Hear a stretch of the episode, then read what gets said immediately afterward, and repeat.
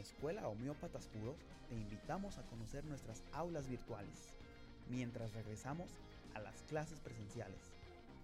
Te recordamos que tenemos nuestro inicio de clases en enero, mayo y septiembre. Escuela Homeópatas Puros te invita a formar parte de la mejor familia homeopática del occidente. ¡Inscríbete!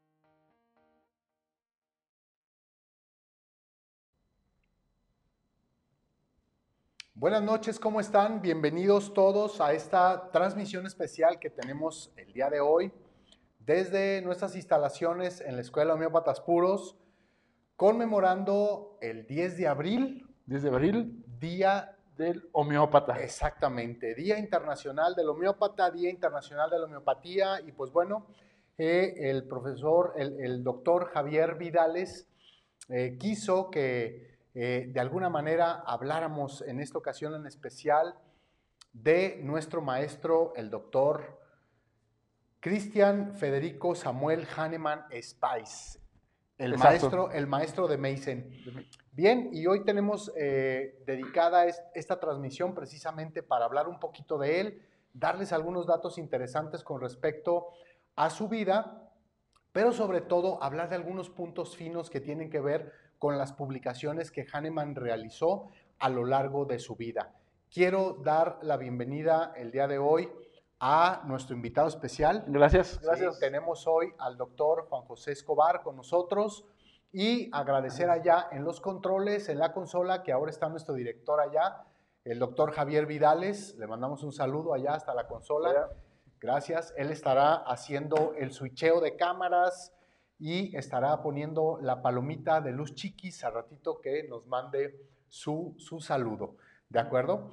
Bien, pues este eh, es para nosotros un día de fiesta el día de hoy. Es, es para nosotros un gusto especial el poder estar con ustedes y eh, comunicar un poquito del orgullo que no nada más la escuela tiene, sino eh, aquí Juan José y su servidor, también el doctor Javier allá en, en los instrumentos, tenemos orgullo por la homeopatía, tenemos amor por esta bella terapéutica y eh, hemos dedicado muchísimo tiempo pues de nuestras vidas, no nada más a eh, practicarla, sino también de alguna manera a ser eh, parte de ese grupo de maestros que conformamos todos aquí en la Escuela Homeópatas Puros y al cual mando un caluroso aplauso, un caluroso saludo y mi reconocimiento por todo el esfuerzo que hacen todos los días para transmitir el conocimiento homeopático a todos nuestros grupos.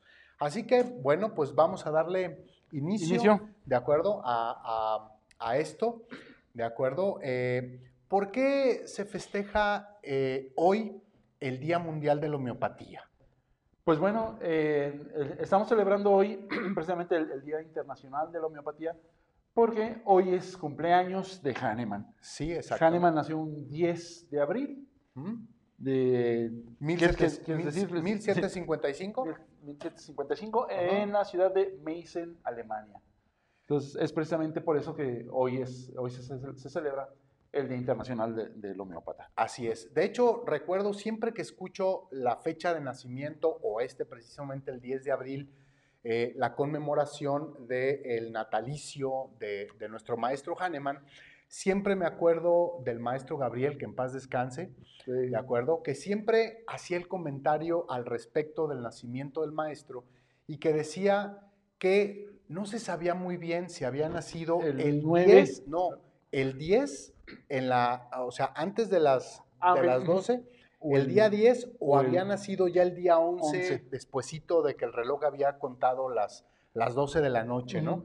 No se tenía bien el, el- el- dato y algunas literaturas nombran que nació el 11 de abril, otras que nació el 10 de abril. Y este, pero bueno, yo creo que ganan las, Las del 10. la de- las del 10 y esa es la razón por la cual estamos aquí. Como ustedes saben, eh, y para los que no, es para nosotros un gusto enorme poderles platicar de la genialidad que tenía nuestro maestro desde que era muy pequeñito. Yo siempre he pensado, Juan, no sé tú qué opinas, pero yo siempre he pensado que eh, han existido a lo largo de la historia, ¿no? Grandes personajes, grandes sabios, grandes, yo digo, iluminados, Sí. que han nacido mucho antes de su tiempo, probablemente, ¿de acuerdo? Ahorita, por ejemplo, pues no sé, podemos hablar o, o mencionar a Hipócrates, obviamente, el padre de la medicina, podemos eh, nombrar a Galileo Galilei, a, a Pues, Leonardo da Vinci, ¿no? Al- Einstein. A Albert Einstein, ¿de Tesla. acuerdo? A Tesla, a este otro señor de, las, de la electricidad, ¿cómo se llamaba? Este, Edison. Edison, pero el otro. Pues el- Tesla. Tesla era el otro, del- era el contra Ah, de- sí, cierto, Sí. Tesla, Tesla, tienes Tesla. toda la razón. Este, y, y fueron, bueno, de alguna, de alguna otra manera, grandes iluminados, personajes que creo yo vinieron a este mundo con la misión de, pues, de revolucionarlo, de desarrollarlo. ¿no? De hecho, yo tuve oportunidad, no me acuerdo en qué materia, y a lo mejor tú te acuerdas, en qué materia por ahí una de nuestras maestras, creo que era la maestra que nos daba psicología, la maestra Betty, Eh, Betty, que nos pedía por ahí en algún momento en alguna de sus clases un, como un ensayo. un ensayo exactamente Ah. del tema que nosotros quisiéramos. Y recuerdo que cuando yo tuve oportunidad de hacer mi ensayo en esa materia, yo eh, hice un ensayo titulado Hahnemann, el hombre del futuro. Porque de alguna manera en ese ensayo, de alguna manera trato de, de, pues no sé, de, de platicar o de desarrollar esa idea tal vez eh, loca en mi cabeza, ¿de acuerdo? Que eh, dice que Hahnemann viene del futuro. Eso es lo que digo yo en ese ensayo, que Hahnemann es un personaje del futuro, allá donde tal vez todas las terapéuticas trabajan en conjunto para aliviar a los enfermos, donde la medicina ha avanzado mucho, donde se ha incluido en, la, en el tratamiento de las, de las enfermedades eh, la preocupación por las emociones, por los sentimientos, por todo lo que Hahnemann habla, pero que de alguna manera, que de alguna manera Hahnemann dice, esto, esto, esto se puede, si yo voy al pasado y se los dejo allá, ¿no? Yo creo que lo, puede- lo pueden ir desarrollando con mucho tiempo de anticipación. Y así es lo que yo, lo que yo escribí en ese ensayo. Algunos de los datos interesantes de Hahnemann o de, los, o, o de las genialidades es que eh, Hahnemann a los 12 años, por ejemplo, era un alumno adelantado de las materias de humanidades, manifestando además sus extraordinarias cualidades intelectuales y morales, especialmente una inusual capacidad para el trabajo y sorprendente habilidad para aprender idiomas. De Mm. hecho, Hahnemann hablaba Cerca de 11, 11 idiomas. 11 idiomas. Sí, hablaba de inglés, alemán, latín, no sé hasta arameo. Sí, creo, griego, griego, entre los destacados, hebreo, como dices Hebreo. tú, italiano, sirio, árabe, español, alemán y caldeo. Dicen que ayer estaba leyendo una revista que la única lengua que nunca pudo dominar Ajá. fue la de su suegra. Ah. Pero de ahí en fuera dominaba muchas, muchas lenguas. él. exactamente. Bueno, Muy bien, excelente. Creo que, creo que ya, hombre, ya, ya, cayeron, ya cayeron como 20 corazoncitos. Mira, ya cayeron como 20 corazoncitos. estamos de fiesta el día de hoy. Exactamente, así es. Bien, eh, pues Hahnemann desde muy pequeñito, desde que estaba en la escuela, eh, lo que nosotros conocemos ahora como primaria o secundaria, pues bueno, siempre fue eh, un alumno bastante destacado, mostrando muchísima inteligencia, mostrando muchísima aptitud, liderazgo principalmente este, con, con- con sus compañeros, ¿no? Que era una cosa un poquito eh, complicada, probablemente en aquel entonces, si consideramos que la educación de aquel entonces, o sea, las escuelas que existían para los niños en aquel entonces, estaba destinado solamente a, A la gente de dinero. ¿no? a la gente de dinero, exactamente, ¿no? A la, a la Y- nobleza. Y Hahnemann no, no, era, no era de dinero, ¿no? No, exactamente no. Hahnemann era hijo de un alfarero. De hecho, Meissen es conocido a nivel internacional hasta la fecha como la cuna de la porcelana. La porcelana más fina se fabrica, se pinta, etcétera, en, en Meissen, en Alemania.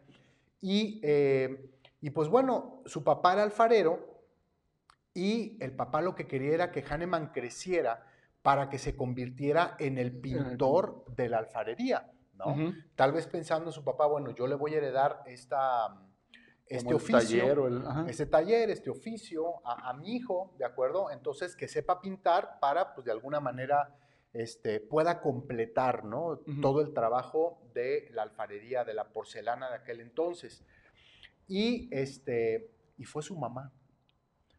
Siempre la mamá. la Sí, que- fue su mamá la que estuvo, ¿no? Eh, metiéndole la idea al papá, no, el niño tiene que estudiar, es muy inteligente, esto y el otro, ta, ta, ta. Y seguramente el papá de Hahnemann, pero mujer, o sea, eso es impensable para Sí. nosotros, ¿no? Eso solamente es para la nobleza, ¿de dónde vamos a sacar dinero? Vendiendo nuestra alfarería, haciendo lo que, lo que hacemos aquí. Pero bueno, de alguna manera seguramente la mamá buscó quien pudiera apoyar eh, en algún momento, etcétera, y al final pudieron conseguir que Hahnemann iniciara sus estudios, ¿no? Y entonces, pues bueno, Hahnemann, eh, este, imagínense ustedes el bullying cuando entró Hahnemann, ¿no? ¿De acuerdo? Porque imagínense todos, a lo mejor con sus tenis nuevos. Bueno, no usaban tenis en aquel entonces, pero eran zapatos Pero eran zapatos de, de ¿no? baqueta. ropita, eh, camisitas limpiecitas, etcétera. Y seguramente Hahnemann, pues su pantalón con su parche, ¿no? Un zapato Sí. con agujeta y el otro sin agujeta. agujeta. Vayan ustedes a saber qué, cuáles eran las condiciones en las que el maestro empezó a estudiar, ¿no? Y seguramente fue bulleado, ¿de acuerdo? Seguro. Pero se sobrepuso al bullying, ¿de Sí, acuerdo? Sí. Se sobrepuso al bullying. Sí. Era, dime. No, te iba a decir no, que incluso eh, fue, fue, llegó a ser tan avanzado que él en muchas ocasiones llegó a sustituir a, a- a sus maestros cuando ellos no iban a, a clase. Exacto. Él les, les daba clase a los alumnos. Así es, ¿no? Yo me imagino a Hahnemann, ¿no? Sentado ahí entre sus compañeros, el maestro dando la explicación, miren, esto es así, así, así, asado, esto y el otro, y volteando el maestro y diciendo, ¿le entendieron? Y todos los alumnos así callados, ¿no? Y luego Hahnemann, profe, si me permite. Eh, Si me decirle- permite, perfecto, per- permítame tantito, ¿no? Y Hahnemann completando la explicación y entonces todos sus compañeros, ¿de acuerdo? Haciendo, Sí. haciendo grandes aplausos por todo lo que Sí. Hahnemann estaba haciendo. Pues bien, eh, eh, toda la infancia de Hahnemann se desarrolla de esta manera, mostrando él desde manera muy pequeño, él, él siendo muy pequeño, pues toda esta habilidad que decíamos de liderazgo, de estudio, etcétera, ¿no? Para, para, las, para las grandes, este, para las grandes, para los conocimientos, pues, es- ujú. eh, de, em, de escuela que se debían de tener en aquel tiempo. Y eh, no sé, fíjate que yo tengo una duda, no sé si Hahnemann era, era, ¿a qué religión pertenecía? Ahorita me está, me está, este, ¿cómo se llama? Llegando, Llegando la duda. Pues Sí. eh, de acuerdo a, a relatos históricos, Cuando Lutero se separa de la, de la iglesia, se fue a refugiar a Meissen. Entonces es muy probable que la familia de, de Hahnemann haya sido luterana. ok. Lo que sí es que era muy religioso. O sea, sí, sí tenía mucha, mucha, mucha fe. En, en- digo, esto es así como, como dice el maestro Miguel Ángel, es un juicio mío. Ajá, Pero si Lutero se fue a refugiar a Meissen, ajá. lo más seguro es que Meissen sea una ciudad luterana. Perfecto. Entonces, podemos decir que de alguna manera bajo la, bajo la religión judeo-cristiana, ¿no? Sí, judeo-cristiana, exacto. ¿no? De alguna Sí. manera. ¿De acuerdo? Bien, y te hago la pregunta ahorita, eh, este, porque en aquel entonces, para los que no eran, eh, más bien para los que pertenecían a otro tipo de religiones, entre ellos la judía, por ejemplo, ¿no? No había mucha oportunidad de poder estudiar en las universidades y en las universidades donde llegaban a tener oportunidad para poder hacer alguna, alguna carrera, solamente había dos que los que, que los que tenían ese tipo de religión podían estudiar y una, y una de esas dos oportunidades o una de esas dos opciones era la medicina, ¿de acuerdo? Entonces probablemente eso fue lo que llevó a Hahnemann A estudiar por la medicina. Exactamente, a inclinarse por la medicina desde aquel entonces. Bien, antes de continuar con lo que tenemos de información para todo nuestro público, tenemos algunos mensajes, ya nos está diciendo ahí el doctor Javier que le demos lectura a algunos de ellos. Eh, tenemos a la maestra Alejandra González que nos dice feliz día del homeópata, saludos. Ale, felicidades y un abrazo bien grande para ti hasta allá, hasta donde estás. También felicidades a ti, excelente maestra de este equipo importante de maestros que tiene nuestra escuela. Eh, Audé Sapere que dice hola, hola. Hola, Audé. Hola, hola. Qué bueno que estás conectada. A lo mejor no te la esperabas el día de hoy con esta transmisión especial. De acuerdo, Sí. pero aquí estamos tratando de llevar un poquito de conocimiento del maestro. Eva Pineda que dice felicitaciones a la Escuela de Homeópatas Puros. Gracias, Eva, por tu felicitación. También Gracias. felicitaciones a todas las personas que están en el auditorio, que son homeópatas, que les gusta la homeopatía, son parte de este festejo especial que tenemos para todos ustedes. Rosa Isela que dice, buenas noches, soy Ros desde Monterrey. Hola, Hola, Ros. Ros, me da gusto saludarte, saludos a mis queridos maestros, ¿de acuerdo? Excelentes seres humanos, gracias Ros, Gracias, verdad, gracias, Ros. bendiciones también para ti y para toda tu familia. Lara Nava que nos dice, muchas felicidades compañeros homeópatas, gracias, muchas felicidades, igualmente abrazo hasta donde estás Lara. Eh, Lourdes Sánchez Montes que dice, Lulú. Lulú, exacto, dice, hola, buenas tardes. Muy feliz día de los mejores homeópatas, feliz día de los homeópatas. Un Mm. gran placer conocerles y pertenecer a la Escuela de Homeópatas Puros. Muchas gracias, Muchas Lulú. gracias, Lulú. Gracias, gracias. Eh, también tenemos a mi ahijada, a Tessie Aldrete Soto, que dice, feliz día de la homeopatía, un gran abrazo, saludos. Gracias. Tessie, gracias, ahijada, por tus saludos. Antonio Armando Álvarez, desde la ciudad de Puebla, que Ah, nos el dice, doctor. saludos cordiales, queridos amigos, muchas felicidades, un abrazo a todos. Igualmente, querido Armando, Doctor. a ti y a Luna, ¿de acuerdo? Eh, feliz, feliz día del homeópata y saludos hasta allá, hasta la bella Puebla de Los Ángeles. Eh, Airam, Airam Selej, que bueno, nos manda saludos, Saludos. seguramente. Saludos, Airam. ¿De acuerdo? Odilia eh, Valladares, que dice Fernando Hernández ya casi comenzó, amigos. Ah, es eh, alumna también. es- Ah, sí, ajá. ok. Bien, Odilia. este. Anita Masajito Ana que dice Ah. felicidades, queridos maestros. Gracias, gracias, Gracias. muy bien. Pues bueno, continuaremos Ahorita con la con lectura. Sí, de los demás este, eh, saludos. Pues bien, continuando, decíamos, bueno, Hahnemann de alguna manera estudia, se va desarrollando, va pasando de una escuela a otra, siempre con el patrocinio de muchos de sus maestros que veían, pues, la brillantez, ¿no? De alguna manera, eh, el- el- la gran capacidad de estudio y de, de análisis y demás, de observación que tenía nuestro maestro. Y entonces llega un momento en que mm, llega a la universidad y logra estudiar la medicina. La medicina. Y ahí empieza, de alguna manera, como lo hemos dicho en algunas ocasiones, en otras videocharlas aquí, ahí empieza Hahnemann, de acuerdo, Eh, siendo médico de aquel entonces, que pu- si quisiéramos hacer alguna comparación, pues, médico alópata. ¿de acuerdo? Y empieza Hahnemann a hacer su eh, clínica, ¿de acuerdo? De acuerdo. su clínica privada. Y Hahnemann pues se daba cuenta, ¿no? De que las medicinas en aquel entonces pues eran sumamente rudas, sumamente agresivas, ¿no? Dando cucharadas de mercurio. Sí, que, que decían que a veces le iba mejor al paciente cuando dejaba de tomar la medicina Ajá. que cuando se la estaba tomando, ¿no? Exacto, ¿no? De- Decían los familiares, ¿y se irá a curar, doctor? Pues si amanece vivo, sí, hay mucha probabilidad, ¿verdad? De que sí, de que sí se vaya a curar.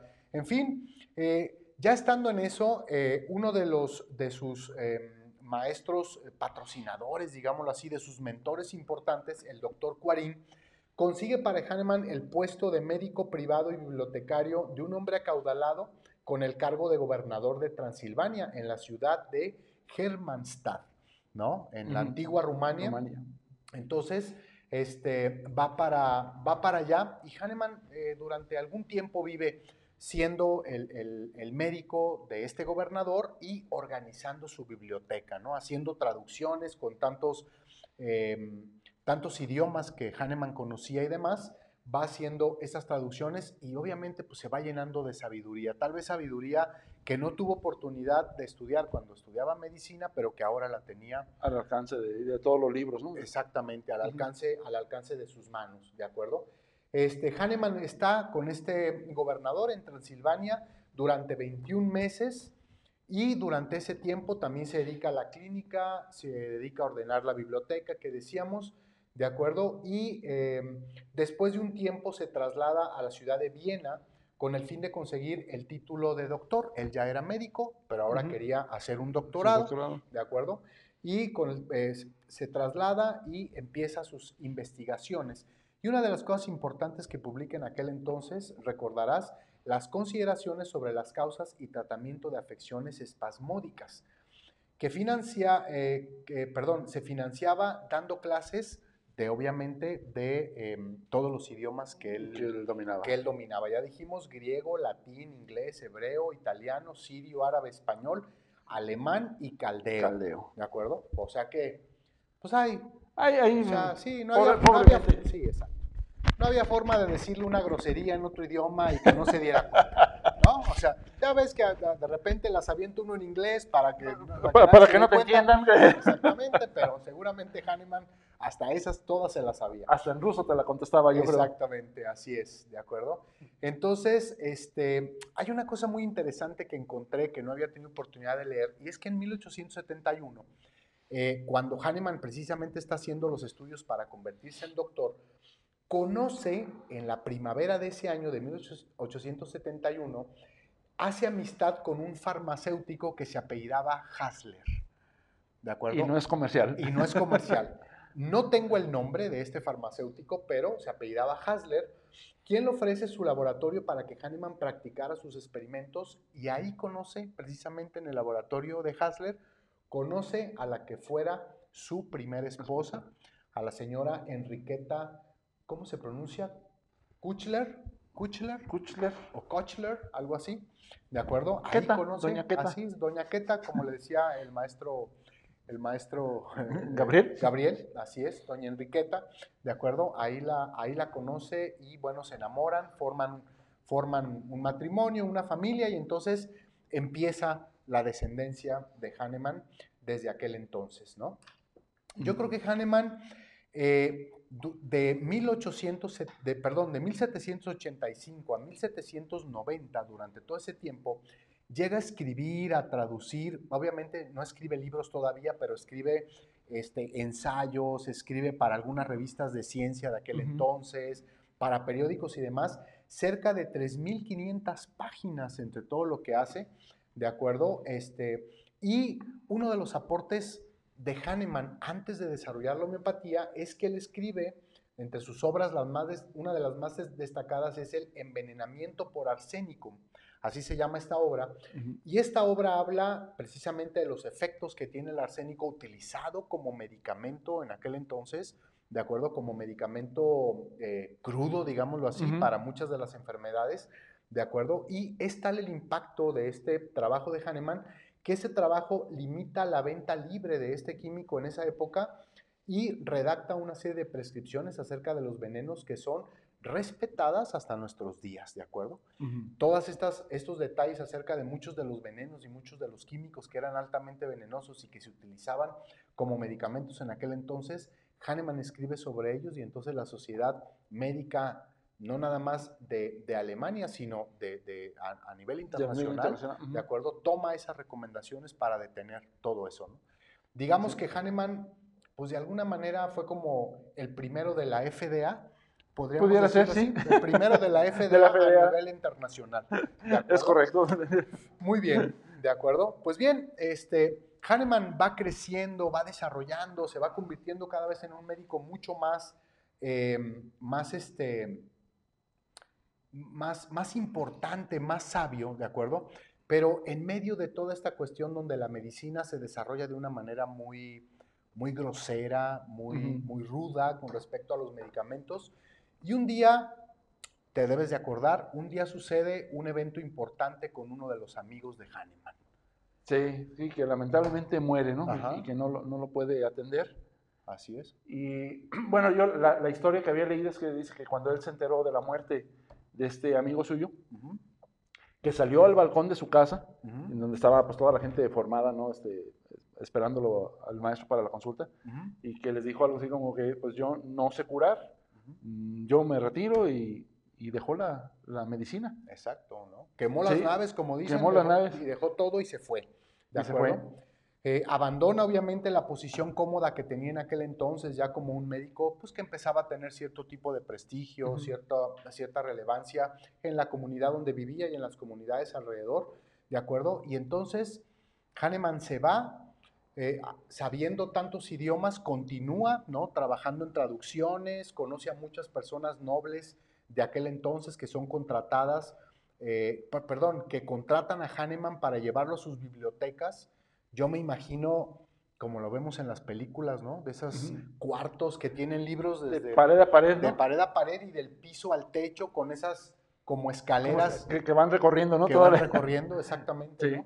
donde muchos de los libros, pues obviamente eran del idioma a lo mejor de ese noble, ¿no? Del idioma natural o materno de ese noble, pero bien sabes que la nobleza está emparentada, aunque hablen diferentes idiomas, de alguna manera viene de donde Casi todos los príncipes son primos o... Exacto, sí. son primos y se casan unos con otros para pues, conservar las cuestiones de nobleza y demás.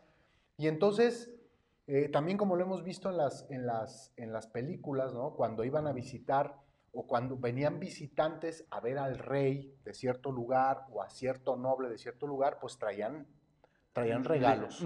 ¿no? Y entre los regalos seguramente muchos libros en otros idiomas y demás, que eran puestos en esas bibliotecas y que el conocimiento ahí se quedaba sin, sin ¿cómo se llama? Sin, sin poderse aprovechar, hasta que Hahnemann empezó a sacar todo eso, ¿no? Todo eso, todo eso.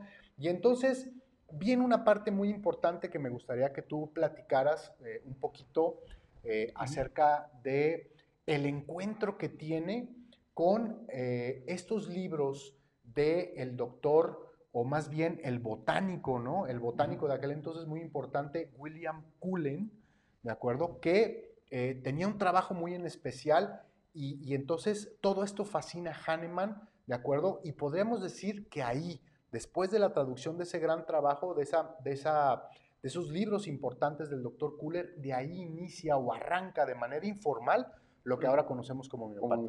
Ajá. Sí, pues eh, precisamente en esta materia médica de, William Cullen, que él, estuvo, que él estuvo traduciendo del inglés al alemán, había un escrito sobre un medicamento que era, bueno, una, una planta, sobre la chinchona, en donde William Cullen decía que la chinchona se podía utilizar en fiebres porque eh, causaba ciertas sensaciones amargas y que esa amarguez era lo que combatía la- la fiebre. Sin embargo, Hahnemann pues, no, no estuvo muy, muy de acuerdo, ¿no? porque decía, entonces quiere decir que todas las sustancias amargas servirán para la fiebre. Y fue que empezó a, a experimentar con la chinchona. Eh, no sé, bueno, si ustedes si sepan que la chinchona es una corteza de un árbol del Perú. Y esta, esta chinchona se le conoce así porque cuenta la historia que por allá por 1620, 1619, llegó a Perú eh, como virrey el vizconde, el cuarto vizconde del Chinchón. Ok. Y decía el, el maestro Gabriel, que, que contó esta historia, llegó, pues si, si el virrey era conde de- del Chinchón, pues su esposa era doña Chinchona. Ujú. Y resulta que eh, estando en, en- en Perú, bueno, de hecho hay, hay dos versiones de esta historia. Ok. Eh, una que, que, bueno, pues la que platicó el maestro Gabriel, prácticamente es la misma historia, sim- simplemente con personajes diferentes. Eh, el maestro Gabriel dice que la señora fue la que se enfermó, pero tiempo después, cuando yo tuve la oportunidad de dar esta clase, me puse a, a investigar y resulta que hay más fuentes que apoyan en que el virrey era el que estaba enfermo. Enfermó el, el- el virrey eh, de fiebre y pues eh, el médico que lo atendía era el médico Juan de la Vega. Eh, y pues por más medicina que le daba, no se curaba y no se curaba y no se curaba. La virreina tenía una dama de compañía, Ok. Con- Conchita, y Conchita le decía, cuando, le- cuando, cuando le platico en la clase, hasta le digo, pues, yo creo que le decía, oye, tú mi reina, pues, ¿por qué no le damos un tecito? Y la, pues, la virreina decía, no, ¿cómo, cómo, cómo? Espérate, como si traemos a- al mejor médico de Europa, ¿cómo le vas a dar un tecito? Resulta que, pues el virrey iba, se enfermaba y se enfermaba y no, no, no, no, se, no se aliviaba, ¿no? Total, fue tal la desesperación que la virreina eh, le dijo a, a Conchita, ok, ¿sabes qué? Prepárale el- su, su caldito, su, su, Su teci- tecito. su tecito, Ajá. y te vas a meter a la, a la habitación del virrey en la noche, ya que se vaya su secretario y que se vaya el médico, y le das este, el tecito. De todos modos, yo me quedo en la puerta viendo, pues, más, más vale, ¿no? Ajá. Eh, total, se, se metía a Conchita en las noches, le daba su, su infusión de, es- de esta corteza que no sabían qué era. Y sorprendentemente empezó a mejorar, y empezó a mejorar, y empezó a mejorar hasta que estuvo curado. Ok. Cuenta la historia que, bueno, lógico, el, el médico Juan de Vega, Ajá. pues él se paró el cuello, no decía, pues es la medicina europea la que le curó. Ajá. Y pues la virreina dijo, no, no, no, a ver. Conchita, ven para acá. Entonces ya le contaron la historia al virrey y le dijo, mira, es que con este, con este unción, eh, con este, ¿cómo se llama? Como té, pues, que te Infusión prepararon. té, infusión, ajá. infusión, eh, fue que te curaste. Entonces cuenta la historia que eh, el doctor Juan de Vega se regresó a, a España Ajá. con un cargamento de corteza de chinchona. Ok, Se le conoce también a la chinchona como eh, corteza de los jesuitas, ok. Porque en esa época, como recordarás, la medicina se hacía en los, en los conventos. Entonces cayó en, en- en- o sea, e- ellos la conocieron y ellos la empezaron a, a- a utilizar. Por eso se le, se le conoce eh, quina o, o- o chinchona de los, de los De jesuitas. los jesuitas. Hasta que llegó, este, ya por ahí de 1700, Plinio, uno, uno de los este, que, que comentabas ahorita, y él le puso una clasificación y lo- lo- la llamó chinchona condaminé. Ok. El nombre de chinchona por la condesa del, del chinchón. Ajá. Dicen que fue un error eh, el nombre que debería de haber sido cinchona, Ok. porque en esa época estaba muy de moda todo lo italiano. Ok. Entonces dice que el nombre debería de ser cinchona y no chinchona. Ok. Pero bueno, y condaminé porque hubo un explorador francés. Que este, este explorador francés fue a Perú y un habitante de ahí de, de- de Perú le comentó cómo los, ah, los indígenas de, de- de esa región veían que cuando los pumas estaban enfermos, pa- para los peruanos el puma es un animal sagrado. Sí. Entonces, eh, cuando ellos veían que el puma estaba enfermo, se acercaba a estos árboles y rascaba eh, la corteza y se la comía. Ok. Como, lo- como los indígenas de ahí no podían comerse la, la- la corteza, es por eso que le hicieron en, en infusión. Entonces, en honor a, a Charles Marie de la Condamine, el, el nombre de Chinchona Conda- Condamine. Que fue lo, lo que venía, eh, lo que tradujo Hahnemann de la materia médica de, de Cullen. De Cullen. Sí. Así es. Y si gustas, Sí, bien. Este, rápidamente tenemos un poquito más de saludos. Vamos a seguir dando, dando este, las gracias a todos los que están por allá conectados en el auditorio. Chimina Nicolasa que dice, maestro Belisario, maestro Juanito, a todos los maestros y comunidad de la Escuela Homeópatas Puros, feliz día. Muchas gracias, Chimina. Gracias. Gracias, Gracias. por la felicitación. Igualmente a ti, tú eres egresada también de aquí. Así que, este, muy bien. Eh, Eje eh, Giraldo que dice, excelente, el padre de la homeopatía, un verdadero genio, saludos desde Colombia. de acuerdo. Así es, un, un iluminado, como hace un momento lo dije, ¿no? Y eh, como dice el maestro Miguel, este, que es...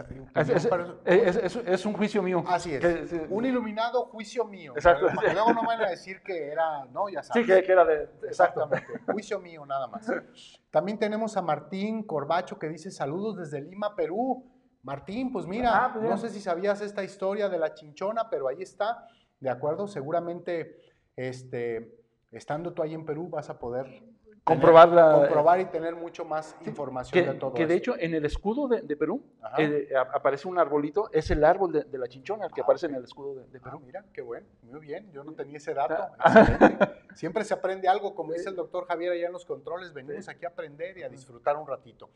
Gustavo de León Cantú que Ah, dice, Gustavo. saludos, así, saludos, Es- Gusta- estimados, saludos, estimados doctores, qué gran disertación, espero visitarlos pronto allá en Guadalajara. Eh, lo que pasa, bueno, un saludo, Gustavo, Gustavo es mi paciente, Ah, está por allá por Monterrey y es muy probable que en mayo lo tengamos como, como alumno. Ah, ok, excelente. Sí, Muy sí. bien, perfecto. Pues bienvenidos, y así es. Bienvenido a esta Bienvenido. gran familia, ¿no? Aprenderás mucho y pues con este amigo ni mo que no. Hombre, ¿De acuerdo? Muy bien. Eh, Lulú Sánchez Montes otra vez dice un abrazo muy grande para mis maestros Belisario Domínguez y Juan José y a todos los de la Escuela Gracias. Puros. Gracias, Gracias, Lulú. Lulú. Muchas gracias por tus saludos, por, por todas tus bendiciones. Cristina Heredia Pinedo que dice feliz día del homeópata desde Santiago de Chile. Saludo. Gracias, Cristina. Saludos hasta allá. Esperemos que no esté haciendo mucho frío como aquí hace calor, Sí. ¿verdad? Muy bien. Audé eh, Zapere que dice, estoy con mi hijo de 10 años viendo junto el programa porque a él le gusta mucho la homeopatía. Es su clase del día. Ah, perfecto, perfecto. excelente, muy bien. Muy bien, muy bien, pues ahorita continuaremos con algunos otros más saludos. Y entonces, bueno, de alguna manera, después de la experimentación de la chinchona, del conocimiento de Hahnemann, de manera, como decíamos, informar, arranca la homeopatía. La homeopatía. Empieza Hahnemann de alguna manera eh, a recordar seguramente aquello dicho por Hipócrates de las tres formas de curar. Y entonces recuerda, ¿verdad? Recuerda lo que decía Hipócrates de similia similibus curantur. ¿de acuerdo? Y dice, seguramente aquí está esa manera de la que Hipócrates hablaba y que hasta la fecha nadie toda- todavía ha podido, ha podido este, ¿cómo se llama? Em, eh, demostrar de alguna manera, aunque, como tú comentas, ya había alguien antes de Hahnemann, Un otro doctor que seguramente formó con sus escritos a Hahnemann y que hablaba también de esta experimentación pura, ¿no? De, de todo esto. Sí, de hecho, este, este médico lo refiere Hahnemann en, en el parágrafo 108, la nota 91, es el doctor Albrecht von, von Heiler, Ajá. que eh, no sé si quieres que te vaya un pedacito de, de lo que dice Sí, sobre sí, sí, adelante. Ujú. Eh, dice en la nota 91 Hahnemann, dice, ni un solo médico que yo sepa, en los 2500 años previos, pensó en un método tan natural, tan absolutamente necesario y tan exclusivamente ge- genuino de experimentar medicinas según sus efectos puros y peculiares al perturbar la salud del hombre, a fin de conocer qué estado mórbido cada medicina es capaz de curar, con excepción del grande e inmortal Albrecht von Heiler. Eh, este, doctor Albert von Heiler nació en 1707 más o menos, 1708 y murió en 1777, eh, aproximadamente unos 30 años antes de que, de que Hahnemann escribiera el, el organón. Pero sí se nota la influencia, influencia perdón, de este médico ya en el pensamiento también de, de Hahnemann, ¿no? de experimentar sobre una persona sana para ver exactamente qué efecto te va a hacer esa medicina y saber si es como que si yo ahorita me tomara eh, un omeprazol, un omeprazol, un, un, una- un naproxeno y me irrita el estómago, yo que estoy sano, sé que ese, ese ardor de estómago fue por el naproxeno. Ujú. Pero si me, lo, si me lo tomo estando enfermo y me arde el estómago, pues yo no sabría si el ardor del estómago es por la enfermedad o es por el medicamento, ¿no? De ahí Claro. la importancia que decía Albert von Heiler de experimentar en pacientes sanos, que fue lo que hizo Hahnemann. Lo que hizo Hahnemann, exactamente, recordando seguramente, decíamos, a, al, al padre de la medicina, ¿verdad? A, a- a A Hipócrates. Hipócrates. Hipócrates de Cos, De hasta Cos. donde me acuerdo. ¿De acuerdo? Bien, pues eh, Hahnemann, eh, miren, en aquel entonces Hahnemann estaba empezando con todo esto a revolucionar muchos de los conceptos de medicina que se tenían en aquel entonces, ¿no? Y que seguramente eran, pues, eh, eh, pues, conceptos muy arraigados que tenían los, los médicos de, de- de aquel entonces, como los tienen los de ahorita probablemente. Sí. ¿de acuerdo? Y, este, y pues bueno, Hahnemann empieza a tener grandes oponentes, empieza a tener, em, eh, eh, ¿cómo se llama? Muchas críticas con respecto a todo lo que estaba haciendo y a todo lo que estaba empezando a descubrir. Así que Hahnemann se ve obligado a perfeccionar cada vez más y más todo este concepto de las experimentaciones y empieza a publicar realmente con autoridad todo lo que de alguna manera estaba encontrando y estaba documentando, ¿de acuerdo? De acuerdo. Una de las cosas importantes que lleva a Hahnemann a tener todavía mucho más autoridad en aquel entonces, precisamente por esta cuestión de la experimentación, es que en 1793 Hahnemann vivía en Villa Karstadt, se presenta una epidemia de costra láctea y Hahnemann prueba un medicamento elaborado con flor de azufre y polvo de concha de ostra que denominó Eparsulfur. Eparsulfur, así es. Y resulta que el medicamento uf, hace grandes maravillas con esa epidemia, ¿de acuerdo? Y todo esto Hahnemann lo iba escribiendo, Hahnemann iba teniendo seguramente sus libros de anotaciones y demás, que en algún momento tenían que suceder lo que tenía que pasar, que todo eso formara parte de un gran escrito, de un gran libro, de un gran compendio de todas estas notas que nosotros conocemos ahora como órgano de la medicina y que claro, Hahnemann cuando lo publica, lo publica bajo el mismo nombre, con algunas diferencias ahí, ¿de acuerdo? Pero todo tenía que llegar ahí, a todas estas anotaciones, formar parte de ese, de ese gran instrumento, exactamente, como lo podemos ver aquí, aquí está, ¿de acuerdo? El órgano de la medicina del doctor Samuel Hahnemann Spice, ¿de acuerdo? Y como dice, ¿quién es el que dice que nuestro nuestros... Ah, el doctor Proceso Sánchez, ¿verdad? Proceso Sánchez, Ajá. eh, que él, él dice que todas las personas que, que se digan homeópatas deben de no solo conocer, sino aplicar dos libros. Uno, el organón de la medicina, y el otro, el de enfermedades crónicas de Hahnemann, que ahorita me imagino que vas a comentar algo de, de enfermedades Sí. crónicas. Sí, es correcto.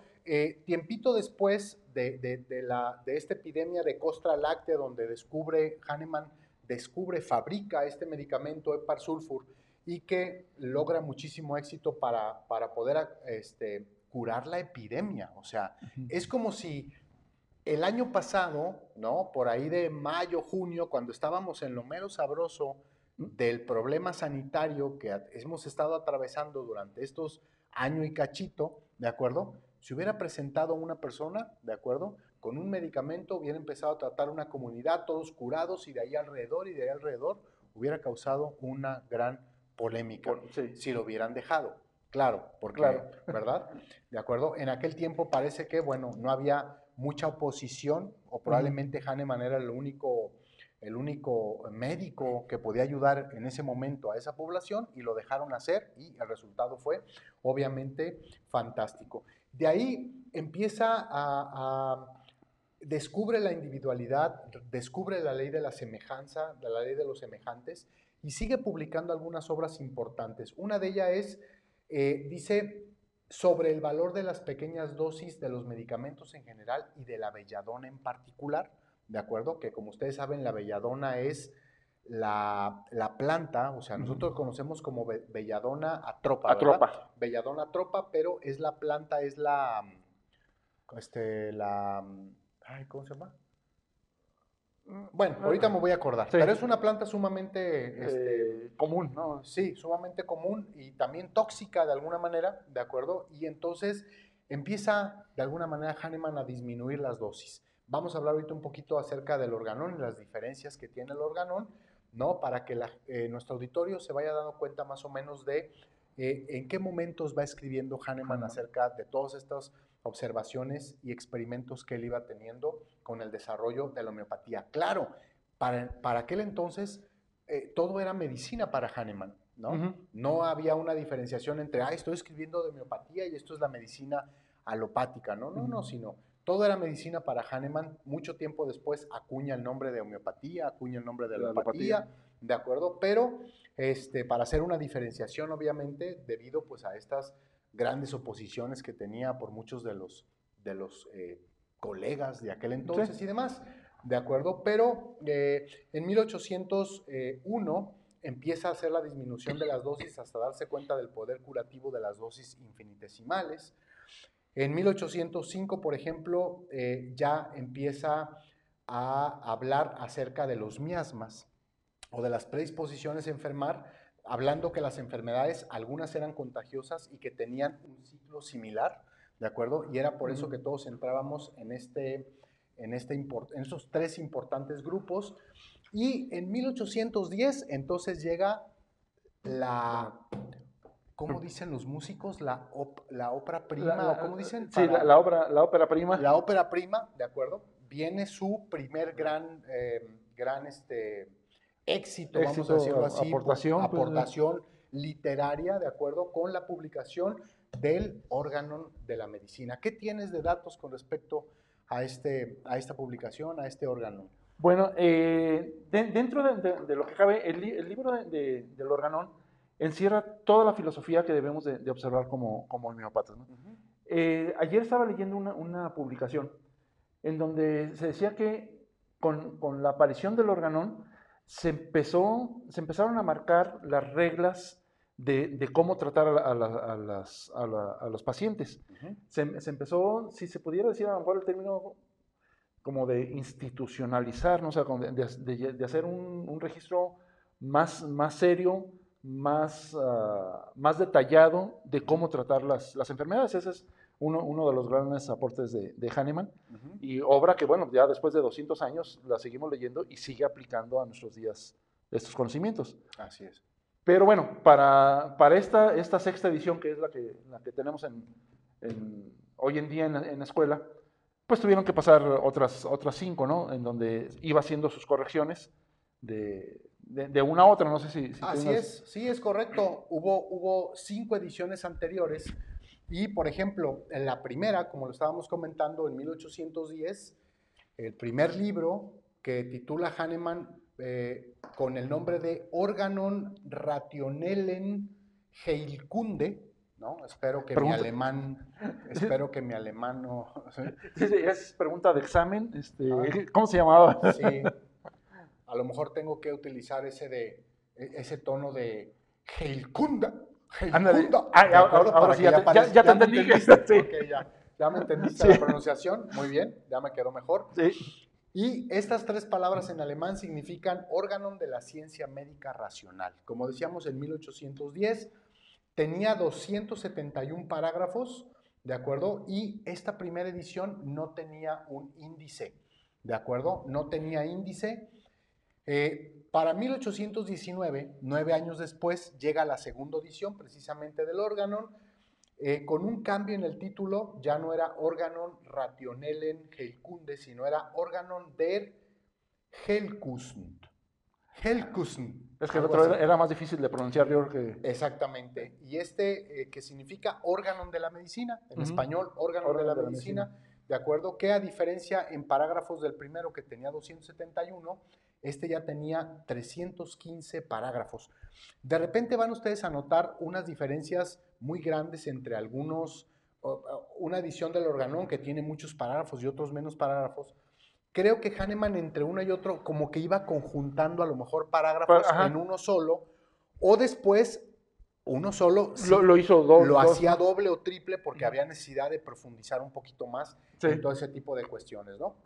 En esta segunda edición, la parte interesante el, eh, de, de esta segunda edición es que en ese momento hace pública su experiencia con el uso de potencias tales como la 12C, la 15C y la 18C, ¿de acuerdo? O sea que fueron más allá del número de abogado, como tú ya nos lo has comentado eh, en algunas videocharlas aquí, ¿no? Que te hemos tenido como invitado, que nos has hablado del número de abogado y de toda esta cuestión, ¿de acuerdo? Sí, que después de la 12 ya no hay materia. este, Exactamente, ¿no? Y entonces decía Hahnemann, entonces, ¿por qué cura, no? Y todo está, en esta segunda edición empieza a hablar precisamente de alguna manera de estas dosis infinitesimales, aunque todavía, o más bien en el proceso de esas dosis infinitesimales, empezando a pasar de la materia al lado de la energía, De la ¿no? Con energía. estas diluciones y demás. En 1824, 14 años después de la publicación de la primera edición, viene la tercera edición que tiene 317 parágrafos. El título no lleva ningún cambio significativo, sigue llamándose Órgano de la Medicina. Y eh, en este tiempo, en 1824, junto con esta tercera edición, viene la publicación de las enfermedades crónicas, el libro de las enfermedades crónicas en 1828. Y tiempito después, cinco años después, en 1829, viene la cuarta edición del órgano. Y dicen los estudiosos en homeopatía, los estudiosos en filosofía homeopática y demás, que esta cuarta edición del organón podríamos decir que es la que funda la homeopatía moderna como la conocemos hoy en Hoy en día. día. ¿no? ¿Qué tienes de las eh, enfermedades crónicas? Eh, bueno, de, de lo- de lo que habíamos leído, el, libro de, de la- de las enfermedades crónicas, eh, ayer estaba leyendo un, artículo en donde decía que es, este libro de enfermedades crónicas es, un libro escrito especialmente a la gente que estudia la homeopatía, porque es un libro un poco difícil. Si el organón es medio complicado de, de entenderlo, necesitamos que alguien nos no lo, nos lo explique. El libro de enfermedades crónicas también, porque hace comentarios de paréntesis sobre paréntesis, ¿no? O sea, es muy fácil que te, que te puedas perder en, en la lectura. Entonces, eh, es, este autor que estaba leyendo ayer en, en una, una revista, decía que la intención de Hahnemann era, fue precisamente esa, escribirla de tal forma que solamente la gente interesada y estudiosa de la homeopatía pudiera, pudiera entender este, este libro. Yo en una ocasión platicaba con un alumno y yo le, le decía, mira, para mí es más fácil primero leer el de enfermedades crónicas de Gattac Ajá, y luego ya con toda la idea de Gattac, ahora sí, leer el de enfermedades crónicas de Hahnemann. ajá. Sí, eh, creo que así es como se me ha hecho más fácil entender a, a Hahnemann, porque digo, lo tengo ahí y a veces sí, me pongo a leerlo y yo, no, qué bueno que pasé esa materia, ya no me la preguntan. Exacto. Porque sí, sí, no, no es un libro eh, como para decir, ah, tengo 15 minutos, me voy a sentar a leerle a ver qué, qué aprendo, ¿no? Es, Ajá. Es al igual que el organón, ¿no? Es un libro que hay que leerlo y hay que meditarlo. Hay que profundizar, eh, quizás agarrar un parágrafo, leerlo y, y- y- y meditarlo, ¿no? Exacto. Y ya es un libro que cuan- hasta que estás, creo yo, hasta que estás ya en la consulta, le empiezas a agarrar mucho sabor a, lo que aquí te decían de manera teórica, ya lo Ajá. empiezas a ver en la, en la práctica. ¿no? Exacto, así es, así es, porque cuando lo vemos en la parte de teoría aquí en la, aquí en la escuela, pues bueno, no deja de ser información sumamente importante, Sí. obviamente, pero cuando llegamos a la práctica y nos acordamos de, ah, es cierto, ¿no?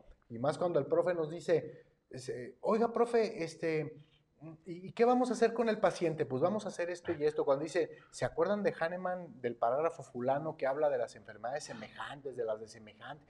Ah, sí, ya nos acordamos, ¿no? Cuando Sí. empezamos a aterrizar de alguna manera es a la hora de la clínica y es cuando nos queda mucho más clara toda esta Toda esa información. enseñanza. Así es, tenemos más saludos, nos dice el, el señor director.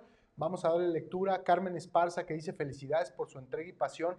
Gracias por compartir sus conocimientos. Bendiciones. Gracias. Gracias, Carmen. Muchísimas gracias. Odilia Valladares que dice feliz día del homeópata. Nos vemos el martes, maestros. El martes nos saludamos, Claro Odelia. sí, gracias, eh, Karina. Carla, perdón.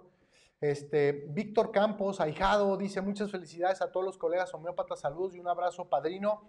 Gracias, Víctor, igualmente, saludos para ti, ¿de acuerdo? Y sé que te está muy yendo, yendo muy bien por allá en tu consulta, allá donde estás, este, así que muchas felicidades. María Lilia López que dice, buen día mis maestros, doctor Belisario, doctor Juan José, de parte de Lili. Gracias, Lili. Gracias. Sí, muchísimas gracias. Adela Pérez que Ah, dice, Adela. saludos maestros, muchas felicidades a todos.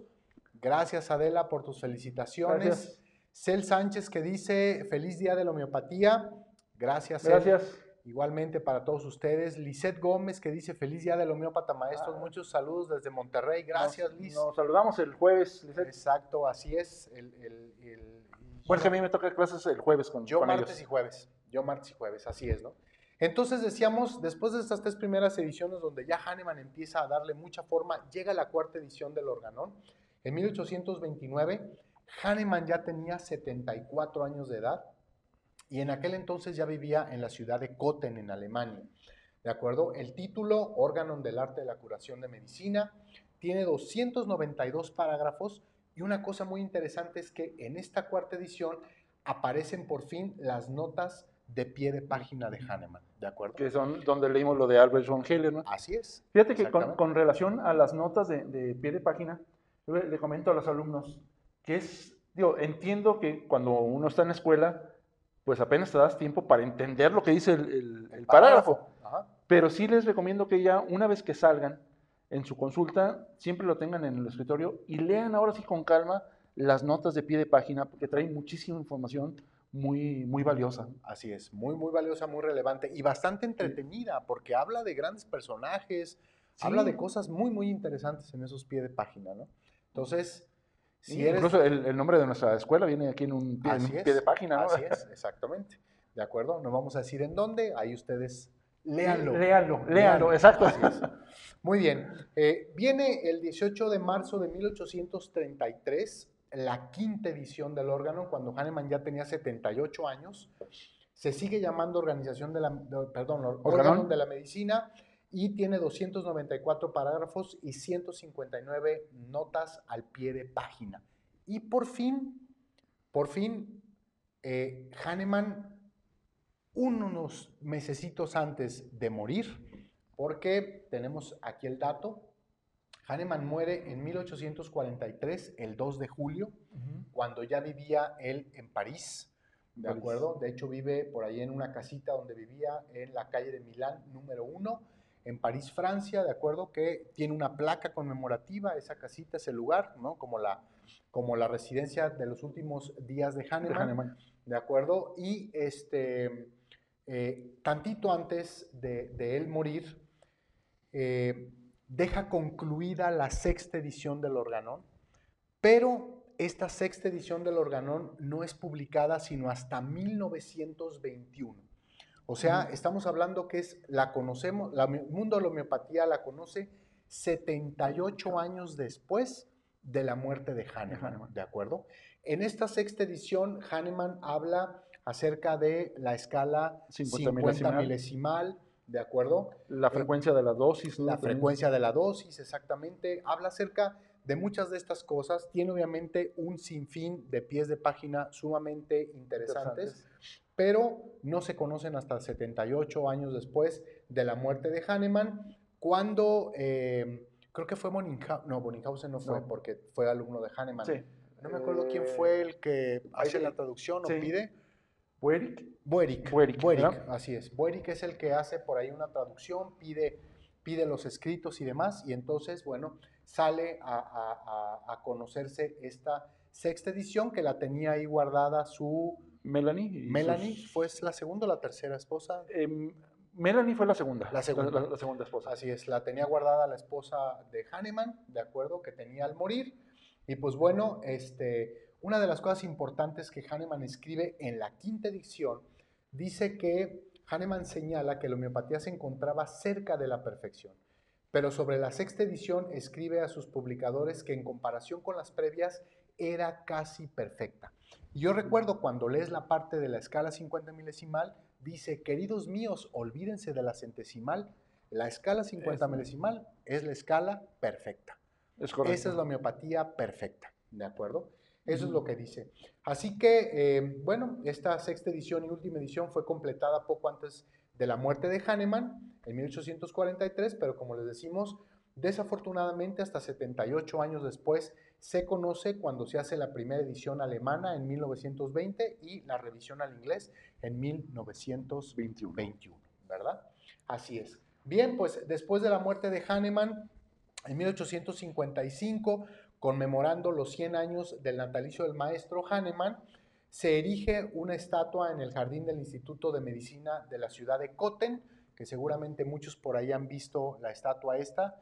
Está sentado Hahnemann con la pierna como, cruzada como un hemiciclo, ¿no? con un hemiciclo en la parte de atrás, así es, de acuerdo. Sus eh, restos son exhumados del cementerio de Montmartre y trasladados a un mausoleo erigido en su honor en el panteón de eh, Duperé-la-Chaise, Duperé-la-Chaise, también ahí en París, ¿de acuerdo? Y esto se hace como conmemoración en la inauguración del de, eh, el Gran Congreso Internacional de Homeopatía que se dio en París en el año 1900. ¿De acuerdo? Bien, pues eso es lo que teníamos de la información del doctor eh, Federico, Christian Federico Samuel Hahnemann Spice, ¿de acuerdo? El maestro de Meissen, el maestro de la homeopatía, ¿de acuerdo? Y es por eso que tenemos de repente nosotros como maestros y como homeópatas, de repente tanta, mmm, tanta admiración, ¿de acuerdo? Es correcto. Tanta admiración por nuestro maestro porque reconocemos que, eh, como muchos grandes de la historia, ¿de acuerdo? Supo sobreponerse a todas las adversidades, ¿de acuerdo? Y lograr destacar, lograr brillar y sobre todo con un trabajo que ahora nos ayuda a curar enfermedades, Enfermedades. a curar a los enfermos, ¿no? Y que eso nos llena de gran, gran satisfacción. No sé si tenemos algunos, antes de despedirnos, algunos últimos, ¿no? Bien, perfecto. Pues bueno, espero que haya sido de muchísimo agrado para todos ustedes toda esta información que el doctor Javier preparó para ustedes, que nos solicitó al doctor Juan José, a su servidor, podernos, este, eh, poderla transmitir. Sí tenemos algunos par de saluditos antes de irnos. Eh, permítanos un momentito, vamos a quitar los cintillos. Aprovecho para comentarles que si conocen a alguien que le gusta la homeopatía, que quiera estudiar, hacer formales sus estudios o quiere estudiar la licenciatura, recordarles que en mayo iniciamos con nuestro nuevo cuatrimestre, estamos en inscripciones abiertas, abiertas en este momento, así que échanos un telefonazo, hay un equipo de profesionales que toma tu llamada y te da información para que puedas formar parte de esta gran familia de la Escuela Homeópatas Puros. Dulce Jazmín CR que dice feliz día. Gracias Dulce Gracias. por tu felicitación. Susi Álvarez que dice felicidades a todos que tengan un excelente día. Gracias Susi. Gracias. Eh, Elizabeth Pérez que dice saludos y buenas noches Ah. queridos maestros. Ya los extrañamos en clase. Nos veremos la siguiente semana y muchas felicidades a ustedes a este, en este su gran día y felicidades por su gran conocimiento y profesionalismo. Gracias, Eli. Nos hablamos el jueves. Bendiciones a ti Bueno, yo el jueves. Exacto. Audesa Pere, El órgano me encanta y es un libro que constantemente leo y repaso. Gracias, así Gracias. es, lo hacemos todos, ¿de acuerdo? Bien, este, pues hemos llegado al final de nuestra transmisión de aniversario por, por el, el festejo del natalicio de Hahnemann, el Día Internacional de la Homeopatía. Quiero yo darle las gracias allá en la consola a el doctor Javier Vidales, que ahora fue el productor el- el- nuestro de esa productor. videocharla. Darte las gracias, Juan, por Gracias. la invitación, por estar con nosotros hoy y eh, pues compartirnos un poquito de tu experiencia, un poquito de, de lo mucho que lees, Gracias. ¿de acuerdo? Con respecto a la homeopatía. Y pues bueno, no nos queda más que despedirnos, deseándoles a todos buenas noches, mandándoles un caluroso abrazo y muchas felicitaciones por el Día Internacional de la Homeopatía. ¿De acuerdo? Sigamos trabajando, sigamos formando equipos, sigamos haciendo las cosas de manera profesional para que la sociedad allá afuera cada vez conozca realmente la homeopatía científica, la homeopatía hahnemanniana, unicista y cada vez se beneficie más y más personas a nivel mundial. Así que buenas noches para todos, un fuerte abrazo y Sí. nos vemos pronto. Nos vemos en, en la, en la próxima emisión. Esa-